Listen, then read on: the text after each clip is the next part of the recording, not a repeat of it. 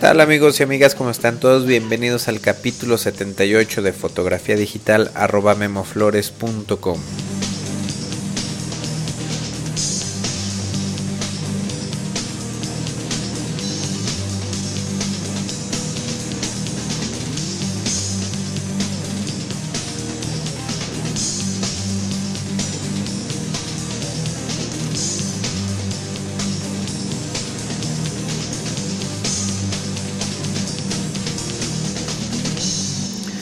pues bienvenidos ya a este capítulo 78 de este taller en línea sobre fotografía digital. Mi nombre es Guillermo Flores y este es un podcast semanal relacionado con todo lo que tiene que ver con fotografía, cámaras digitales, lentes, iluminación, eh, programas para editar fotografías, computadoras, monitores, impresoras, etcétera, etcétera. Eh, para el capítulo de hoy, el capítulo 78, no tuve tiempo de preparar un tema, eh, pues un tema específico. Eh, lo que voy a hacer es por ahí contestar algunas preguntas de los foros de discusión. Pero antes, bueno, pues ya estuve anunciándolo, seguramente lo escucharon durante los últimos dos meses, el taller que se llevó a cabo, el primer taller que se llevó a cabo aquí en la ciudad de, Guadalajara. Y bueno, pues estoy muy contento eh, porque eh, pues yo esperaba eh, mucha gente de aquí, mucha gente local. De hecho, yo esperaba que el taller fuera casi casi exclusivamente para gente de aquí, pero afortunadamente vino mucha gente de fuera, lo cual eh, me dio muchísimo gusto. Eh, fue un taller sobre moda, sobre retrato, en donde estuvimos eh, pues practicando, demostrando diferentes iluminaciones, desde muy sencillas, con un flash externo, común y corriente, eh, como el que seguramente muchos de ustedes tienen. Eh, y bueno, hicimos por ahí también algunos eh, montajes de iluminación más complejos. Entonces, por ahí estamos poniéndonos de acuerdo para, para subir las fotos. acabo de ver algunas ahorita, pero bueno, estamos poniéndonos de acuerdo para, no sé, hacer un grupo tal vez en Flickr para que todos ustedes puedan ver más o menos eh, algunas fotografías de backstage y algunas fotografías tomadas por los mismos asistentes al foro. Entonces, bueno, quiero aprovechar, agradecerles públicamente el haber asistido a, a Jorge Muñoz, que vino de Zacatecas, a Edmundo Parra, él es de aquí de Guadalajara, a Víctor Hugo, él vino del Estado de México, a Gumercindo Frías, también de aquí de Guadalajara, Abel Saldaña, de Matamoros, eh, también estuvo por aquí Gerardo Algarín, de Tepic, y también eh, Gustavo Alberto, de la Ciudad de México. También nos, acompañaron eh, amigos, asistentes de fotografía, César Armando, aprovecho también para agradecerles. Y bueno, también eh, mencionando aquí a, al señor Gustavo Alberto, que nos acompañó del DF, también él merece una mención honorífica, ya que fue el, único valiente que se animó a grabar una pregunta. Por ahí ya, ya prometieron eh, mandarme una, una pregunta en MP3 para, para poderla contestar aquí en el podcast y vamos a escuchar a Gustavo. Hola Memo, un saludo para ti y para todos los demás del taller. También a Armando y a César un saludo. Gracias por todo. Bueno, ¿qué opinas o qué tip podrías compartir al fotografiar a personas que no tienen experiencia ante una cámara? Este taller fue la primera vez que he fotografiado una modelo, pero ¿qué de las personas comunes, empresarios, eh, así gente normal que hay que retratar y hacer que salgan lo mejor posible. Aparte, claro, de platicar y hacerles sentir cómodos. Y dime, ¿crees que existen los fotogénicos o solo es cuestión de actitud y de saber captar lo mejor de ellos? Bueno, gracias. Chao. Pues muy buena pregunta. Yo creo que algo muy importante eh, es planear un poquito el concepto de las fotos que se van a hacer. Obviamente esta planeación, platicarla eh, con el cliente o con el modelo, con la modelo, eh, transmitirles el estilo de fotos que queremos hacer. hay una, pues para mí se me hace una frase mágica. siempre me gusta utilizar la, la palabra o las palabras eh, poses naturales al, decirle a la persona que vamos a estar haciendo, sobre todo cuando nunca han posado ante una cámara, siempre me gusta eh, hacerles ver, hacerles notar a las personas que van a estar frente a la cámara que lo que van a estar haciendo es algo eh, muy natural, que sus poses van a ser muy naturales y bueno, creo que de esta manera pues van a sentir que no tienen que hacer pues nada, nada del otro mundo, ¿no? Eh, otra cosa muy importante es guiarlas pues al 100%, ¿no? Eh, indicarles cómo coloquen sus pies, eh, cómo coloquen sus manos, su cara, en fin, cada detallito que podamos indicarles la posición, bueno, hay que tratar de, estar posando cada parte del cuerpo. Eh, incluso, bueno, si tenemos que por ahí eh, poner ejemplo, eh, posar nosotros enfrente de ellos, bueno, hay que hacerlo. De esta manera siento que, no sé, si tienen miedo a los modelos a sentirse ridículos, bueno, primero nosotros lo vamos a hacer frente a ellos para que vean que, pues que es algo de alguna manera normal, ¿no? También hay que escucharlos, hay que escucharlos para saber qué esperan de una sesión de fotografías. A veces pueden llegar con alguna idea sobre alguna foto específica, sobre el estilo de, de ropa, sobre el estilo de pose, de foto que quieren, que esperan ellos recibir. Y bueno, eh, por último, pues hay que disparar y disparar y disparar. Hay que ser muy pacientes. Digo, una buena foto no se logra a la primera hay que eh, ser muy pacientes, saber guiar a los modelos y bueno, eh, hacer un buen proceso de selección posteriormente. Eh, finalmente, bueno, yo, yo creo que, que todas las personas son fotogénicas. algunos, algunas personas, bueno, son difíciles, difíciles de fotografiar. Existen los dos casos, hay personas que se ven muy bien en persona y que no se ven tan bien en fotografía y viceversa.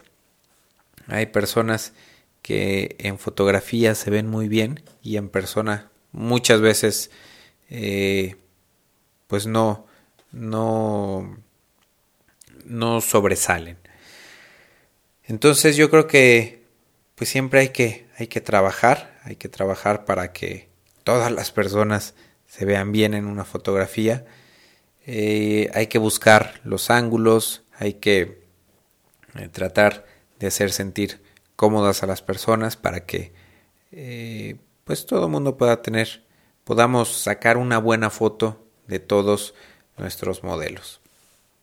Hasta la fecha, bueno, sí ha habido algunos casos que digo que me cuesta trabajo, pero finalmente yo creo que todas las personas son fotogénicas. Entonces, eh, pues aquí está contestada la, la primera pregunta en formato MP3 que se contesta aquí en el podcast. Tenía la intención de que todos los asistentes al taller me grabaran un, una pregunta en MP3, tenía el micrófono listo, la consola lista, pero al final de cuentas no, nadie se animó, entonces por ahí, como les digo, ya prometieron mandarme unas preguntas en, formato MP3 y también, bueno, a todos los demás escuchas de este podcast, los invito a, si tienen alguna eh, pregunta que, que quieran, que puedan grabar, que quieran que la pasemos al aire, que la conteste al aire, bueno, pues bienvenida, me lo pueden hacer llegar a mi correo que es info.memoflores.com. Y vamos a, pasar a contestar algunas eh, preguntas que hubo, pues que ha habido recientemente ahí en los foros de discusión, www.memoflores.com, diagonal foro. Eh, la pregunta es de FNEG, así es su, su nombre de usuario en los foros. Y él, eh, bueno, comenta que está teniendo un problema con el espacio de color de la cámara 400D. Dice, tengo un problema que no acabo de entender.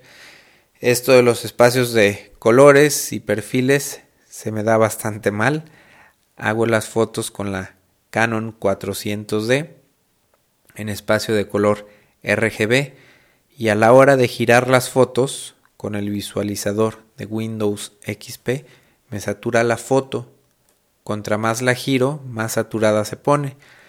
Solo me lo hace con este programa, ya que con Bridge o Photoshop, por ejemplo, no me lo hace.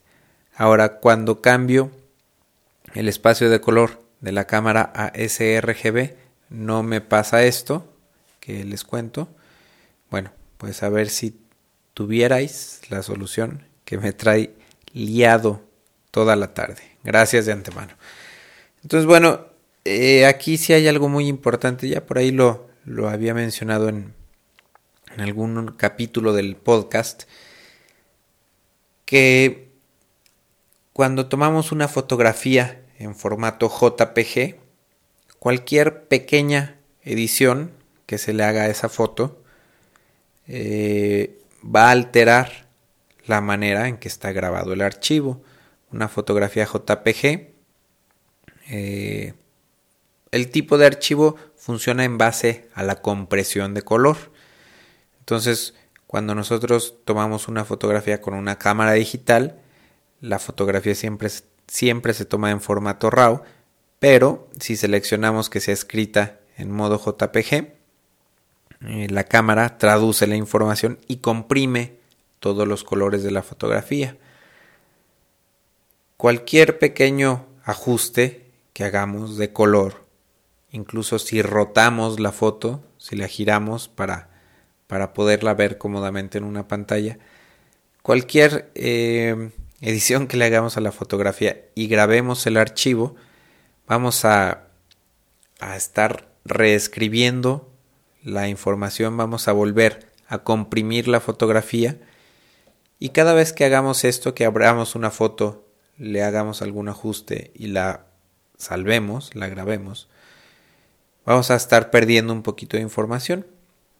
Entonces seguramente, eh, bueno, en este caso yo no utilizo Windows XP, eh, pero seguramente en este caso de, de Francisco, me parece que es su nombre, seguramente lo que está pasando es que eh, al girar la fotografía, el mismo sistema operativo está reescribiendo la, la información. Por ahí algún usuario eh, de, del foro le contestaba, JC, un saludo a Monterrey, eh, le, le, decía, le comentaba que el Windows XP advierte cuando, cuando queremos girar una fotografía y el sistema operativo advierte que la fotografía va a ser editada y bueno, puede perder un poquito de información. Así que definitivamente pues no, no recomiendo utilizar un software eh, básico, incluso el sistema operativo para, para ver, para editar una fotografía. En cambio, les recomiendo que utilicen un programa más avanzado, especializado en fotografía, como lo es Bridge eh, de Adobe o el mismo Photoshop que deja las fotos intactas. Un archivo JPG lo deja intacto. Lo que hacen estos programas avanzados o especializados es a la hora que tomamos una foto en formato vertical, eh, la mayoría de las cámaras ya traen sensores y bueno, eh, saben cuando una foto se toma en formato vertical. Entonces, eh, estos programas lo que hacen es ver la información de cómo fue, de en qué formato fue tomada la foto, para así a la hora de que abramos el archivo, eh, lo va a leer, pero lo primero que va a hacer es rotar la foto para que la podamos ver cómodamente. Todo esto sin escribir, sin volver a comprimir el archivo y esto hace que no perdamos calidad. Eh, vamos a ver otra preguntita por ahí de del usuario Jaguar 404. Él dice, bueno, el título, título de la pregunta es ¿qué lente me recomiendan para fotografía macro? Dice, hola, estoy buscando meterme al mundo pequeñito y ando en busca de un lente bueno, cual me recomiendan. He estado leyendo en otros posts y vi que mencionaban el EF 50 mm 2.5, pero también he, visto muy buenas fotos con el EF 100 mm 2.8. ¿Cuál me recomiendan ustedes? Tengo una Rebel. Saludos y gracias de antemano. Bueno, ya como ya le contesté por ahí en el foro, pero eh, lo contesto aquí en el podcast para que todas las personas que les da flojera visitar los foros o que no, no frecuentan visitar los foros de discusión. Bueno, eh, para fotografía de macro, eh, yo recomiendo siempre el lente más largo posible. ¿Por qué? Porque, bueno, la fotografía macro es comúnmente utilizada para fotografiar insectos. Eh, fotografiar eh, flores. Entonces, eh, si queremos hacer una fotografía de un insecto con un lente 50 milímetros, nos tenemos que acercar demasiado al insecto y bueno, pues seguramente, pues digo, si vuela, si tiene alas, pues se puede por ahí escapar. Eh, y bueno, es muy incómodo. Si, por ejemplo, un lente macro también se utiliza para fotografía de producto, yo lo he utilizado para joyería. Y al hacer fotografía de joyería de tan cerca, bueno, pues la cámara se refleja eh, en gran, gran parte de, la joyería, del producto. En cambio, eh, si utilizamos un lente más largo, como un 100 milímetros o incluso por ahí hay un 180 milímetros, bueno, por lo menos de, Canon. Si tenemos, trabajamos con una distancia focal más larga, bueno, pues tenemos mucho más opción de colocarnos más lejos de nuestro insecto o de nuestro producto. Y de esta manera, bueno, tenemos también más espacio para colocar luces. Eh, en fin, es mucho más cómodo trabajar con un lente eh, largo. Entonces, eh, en lo personal, a mí no me gusta utilizar un lente 50 milímetros que sea macro. Sí recomiendo mejor. Hay un 100 milímetros eh, que es 2.8, tiene una luminosidad de f2.8. Incluso este lente es muy bueno para retrato. el 180 de Canon que tiene luminosidad F, 3.5 eh, es de la serie L, es un lente mucho más caro. Eh, pero bueno, están de memoria, no, no sé cuáles sean las, los modelos, las distancias focales que ofrecen otras marcas como Sigma o como Nikon, pero bueno, si quieren hacer fotografía macro, eh, les recomiendo que busquen un lente largo de 100 milímetros o más y checar que tenga acercamiento de uno a uno. Entonces, bueno, vamos a pasar a la siguiente pregunta, que es de Hidekel, o pues no sé si se pronuncia así. De hecho, esta pregunta la, la hacen dos personas, Hidekel y también por ahí Vix Sampras en dos eh, en dos diferentes preguntas y es relacionado a los cicloramas, Eh, Hidekel es de Chihuahua, el estado de, de Chihuahua. No dice de qué ciudad, supongo que de, del estado de Chihuahua. Y Vix Sampras, eh, ¿de dónde es él? No dice de dónde es. Pero bueno, los dos preguntan, creo que son de aquí de México. Y este. Eh, bueno, los, los, cicloramas son los fondos que se utilizan para, para las fotografías. Eh, yo utilizo cicloramas de papel. El papel tiene la ventaja de que pues es liso, son rollos de ancho que tienen un ancho aproximado de 3 metros y vienen enrollados. Eh, tienen en total un largo creo que de, de 13 metros aproximadamente. Entonces nosotros sacamos el papel, lo utilizamos como, como pared y en la parte de abajo hacemos que dé la vuelta hasta eh, llegar al piso. Entonces, bueno, los modelos, las personas que queremos fotografiar, se paran sobre este ciclorama, sobre este fondo, y esto hace que, que podamos tomar fotografías en donde, en donde no se vean líneas de horizonte normal, en lugar de que si tomáramos la fotografía en una casa normal, bueno, tendríamos la pared y después tendríamos el piso y tendríamos una esquina muy fea en donde se unen la pared y el piso, que bueno, normalmente la pared y el piso son de diferentes colores y esta línea en donde se unen pues distrae mucho en fotografía, entonces los cicloramas se utilizan para que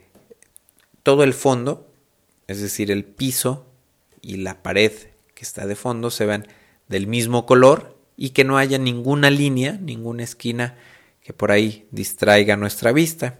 Entonces, eh, pues son muy prácticos estos cicloramas de papel, estos fondos de papel. Eh, por ahí recomiendan utilizar telas. Las telas son eh, muy prácticas de utilizar, muy útiles, muy económicas cuando hacemos fotografía de medios cuerpos, pero cuando queremos ya hacer una fotografía de cuerpo completo, siempre es difícil lograr que la tela quede bien extendida desde el piso hasta la pared. Incluso, eh, pues podemos tener por ahí varias, varios pliegues en la tele, en la tela, perdón. Podemos tener varios pliegues que nos puedan, eh, pues, eh, distraer un poquito la vista. Entonces yo recomiendo utilizar fondos de papel, de papel bond, Aquí en México, pues lamentablemente mm, no es tan fácil de conseguir estos cicloramas.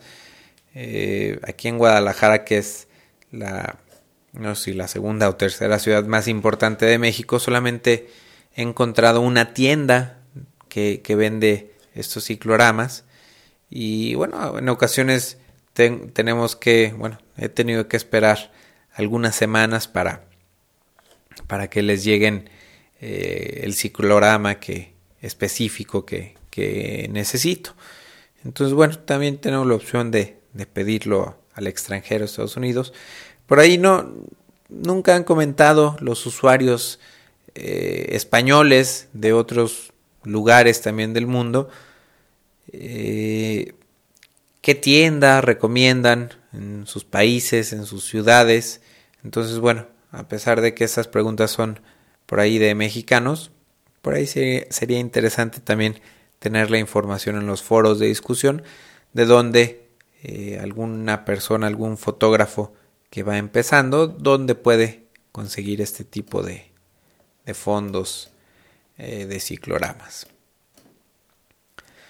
Eh, vamos a la última pregunta del día de hoy. esta pregunta la hace Magnolete es su nombre de usuario en los foros, y es sobre el balance de blancos en tomas nocturnas. Dice, hola a todos, estoy manejando mi cámara en modo completamente manual y estaba tomando unas fotografías nocturnas. Mi pregunta es, cuando vas a tomar una fotografía de noche con una luna incluida, ¿qué valor de balance de blancos has de configurar? Porque soleado, nuboso o flash son valores fáciles de entender de día, pero de noche, un saludo y gracias. Entonces, bueno, por ahí eh, dos usuarios, bueno, no, sí, dos usuarios, Luis y Fotocas, eh, contestan en, los foros de discusión. Y bueno, hay dos opciones. Una es eh, que la sugiere Fotocas, es agarrar una tarjeta gris, tarjeta gris al 18%, que es una, un dispositivo, ya lo hemos platicado aquí en el podcast. Una tarjeta gris al 18% es una tarjeta que ponemos frente a la cámara, le tomamos una fotografía con la luz eh, ambiente y esa, esa, fotografía nos sirve para calibrar eh, posteriormente el color, el balance de blancos. Podemos también eh, tomar una fotografía a una hoja de papel blanco para hacer un balance, para escoger esta fotografía de la, hoja blanca, la escogemos como, como nuestra imagen para hacer un balance de blancos personalizado. Entonces, bueno, esta es, esta es una opción. Esta opción funciona cuando la fotografía la queremos tomar en modo JPG. Eh, hay que también tomar en cuenta si hay luz, luz ambiente Digo, en el caso que queramos hacer el cálculo eh, de manera eh, pues mental, si por ejemplo muchas veces cuando tomamos una fotografía nocturna tenemos luz muy amarilla de la pues de la iluminación artificial. Esta luz artificial por las noches casi siempre es muy amarillenta. Entonces, yo creo que para tomar una fotografía de noche, a lo mejor un valor normal para la temperatura de colores alrededor de 3600 grados Kelvin. Ahora por ahí eh, Luis, otro usuario de los foros de discusión, eh, contesta, bueno, pues eh, que es mucho más fácil y que si no se quiere complicar la vida, hay que tomar las fotografías en formato RAW. Y bueno, también es, es pues yo siempre, ya saben que siempre recomiendo, recomiendo utilizar el formato RAW para tomar las fotografías. Y bueno, eh, podemos tomar nuestras fotografías con el con X valor en el balance de blancos sin preocuparnos ya que cuando estemos descargando nuestras fotos, cuando estemos eh, revisando nuestras fotografías, podemos aplicar el balance de blancos que pues el balance de blancos que queramos, el que sea más conveniente, sin que nuestra fotografía pierda nada de calidad. Es decir, el, ajuste de balance de blancos es solamente un parámetro que le va a indicar nuestro programa, eh, que va a utilizar el programa con el que estemos viendo nuestras fotografías para que nos enseñe la fotografía en pantalla para que de alguna manera haga un revelado virtual. Entonces, bueno, yo me inclinaría un poquito más por este consejo, por esta recomendación, tomar las fotografías en formato RAW. Y bueno, si forzosamente tienes que utilizar JPG, pues sí, te vendría bien una tarjeta gris al 18% para poder calibrar tu color. Eh, por último, no sé si, sí, sí hay un poquito de tiempo. Eh, quiero, bueno, ya que no, no tenía un tema preparado para, para grabar el día de hoy, quiero retomar la crítica de fotografías que por ahí hemos dejado eh, de lado. El señor Miguel Gómez, mi amigo Miguel Gómez, pues ha estado un poquito ocupado, no nos hemos podido coordinar para grabar un capítulo, perdón, los segmentos de crítica. Entonces por ahí estuve revisando el grupo de Flickr, que pues en donde han, ponen constantemente todos ustedes fotografías. y escogí tres, tres de ellas. Eh, las voy a, poner en la sección de crítica de fotografías que pueden encontrar en www.memoflores.com diagonal crítica. Y la primera de ellas me llamó muchísimo la atención. Se llama Hambrientas de Amor. La fotografía la tomó Adrián Laris, Laris o Laris, no sé cómo se pronuncia. Creo que él es eh, de aquí de Guadalajara. Creo que tiene eh, pues poco tiempo que, que escucha el podcast. Y bueno, por ahí nos puso una fotografía bastante simpática y platica un poquito. Es, eh, es una gota de miel que se derramó sobre, sobre una mesa. En la mesa creo que había un papel. Y esta gota de miel empezó a tomar la forma de, de un corazón. Digo, no, no un corazón muy definido, pero si nosotros vemos a primera vista la, la fotografía, pues sí, como, como que por ahí tiene un poquito la, la forma de corazón. Entonces, eh, pues había algunas hormigas por ahí cercanas y empezaron a acercarse al corazón, al, al corazón de miel, las hormigas, y eh, pues está bastante simpática la foto, fue un, un momento muy espontáneo. Eh, sobre técnica, no, no vienen bastantes especificaciones. Fue tomada con una cámara Lumix de MC LZ1 de Panasonic. Panasonic perdón. Eh, no viene más información EXIF, no dice si fue tomada en modo manual, automático. Entonces, eh, pues me gustó mucho el momento, el título está excelente, hambrientas de amor. Eh, muy buena foto, a lo mejor técnicamente no es eh, una foto muy complicada, no implicó demasiada técnica, pero bueno, es, es, el momento, el mérito que tiene esta fotografía es el mérito, el, el momento, eh, la espontaneidad de, de esta situación. Entonces, por ahí les recomiendo que vean esta fotografía. Después, otra que escogí es de Andrés Lozano. Andrés Lozano ya le había criticado por aquí alguna foto Miguel Gómez.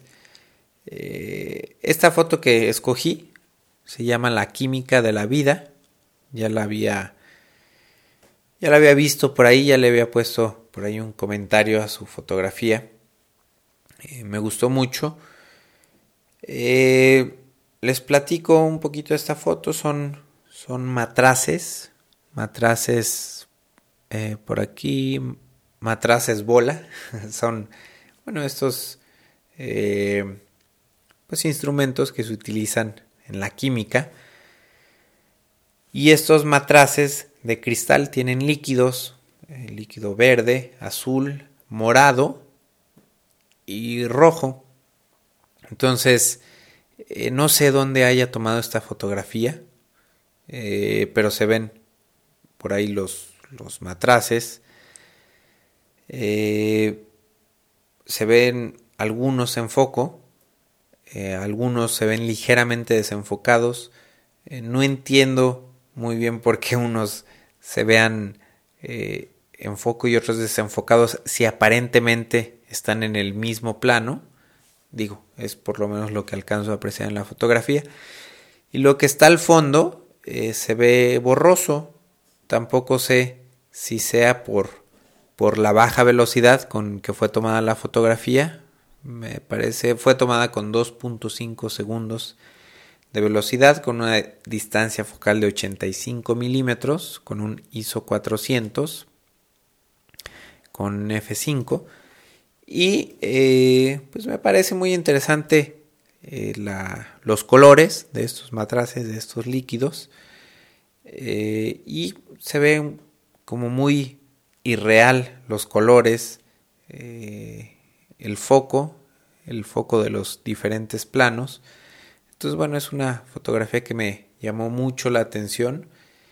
En composición está un poquito cargada al centro, para mi gusto.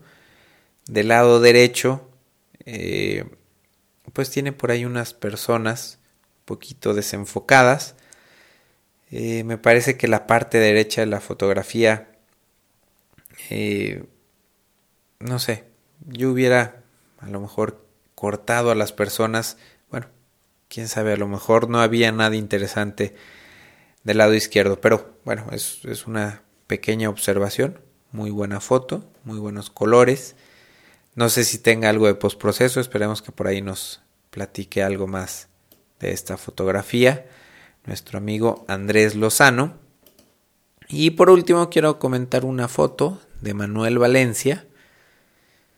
Esta foto no tiene título, pero es una señora eh, que está por ahí en una máquina de coser.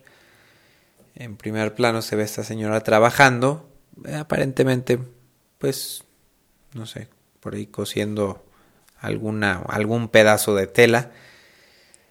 Y de fondo tiene eh, un crucifijo y una foto de la Virgen, una fotografía de algunos santos, aparentemente en una eh, casa, pues bueno, como una casa como las que podemos ver muchas aquí en, en México, eh, con una señora una máquina de coser y muy creyente. Entonces, lo que me llamó mucho la atención de esta fotografía es la iluminación. Eh, la fotografía está tomada en un cuarto pues amplio, un cuarto se ve que es, que es bastante amplio, pero curiosamente eh, solamente la señora que está trabajando y el fondo, el crucifijo, la Virgen, los santos, eh, están bien iluminados. Lo demás de la fotografía está mucho más oscuro que todo, que todo, que estos dos planos importantes.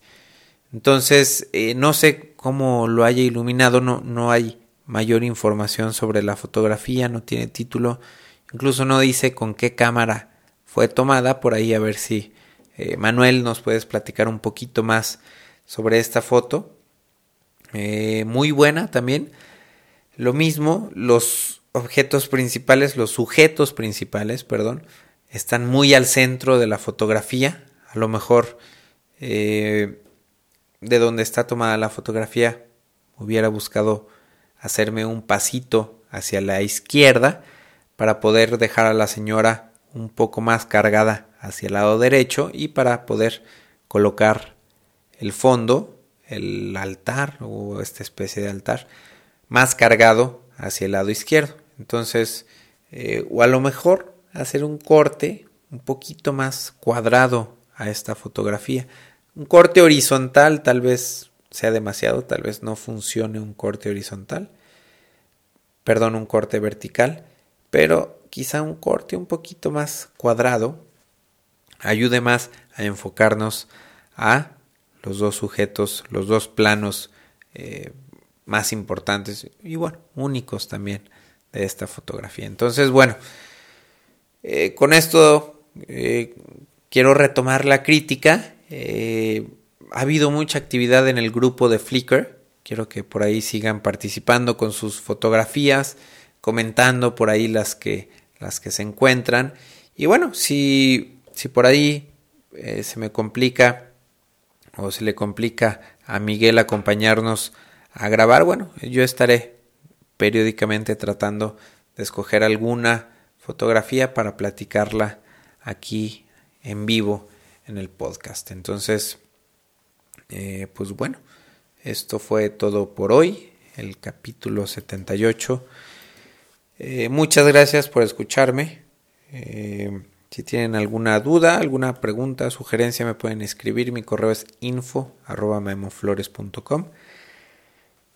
eh, si prefieren hacer esta pregunta pública para que más usuarios, alguna pregunta que tengan, si prefieren hacerla pública, eh, pues también lo pueden hacer en los foros de discusión que es www.memoflores.com diagonal foro Y si hacen aquí su pregunta, bueno, seguramente más usuarios por aquí de los foros van a dar su opinión y esto hace que se pues enriquezca la respuesta. Entonces, eh, muchas gracias por escucharme. Yo me despido y nos vemos la próxima semana. Bye.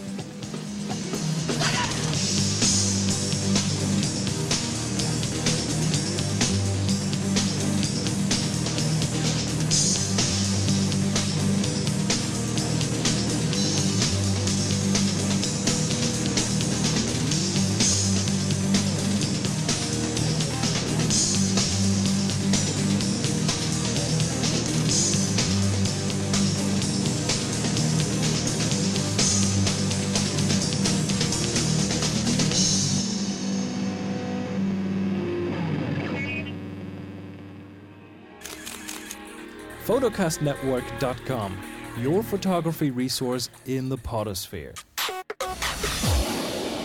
photocastnetwork.com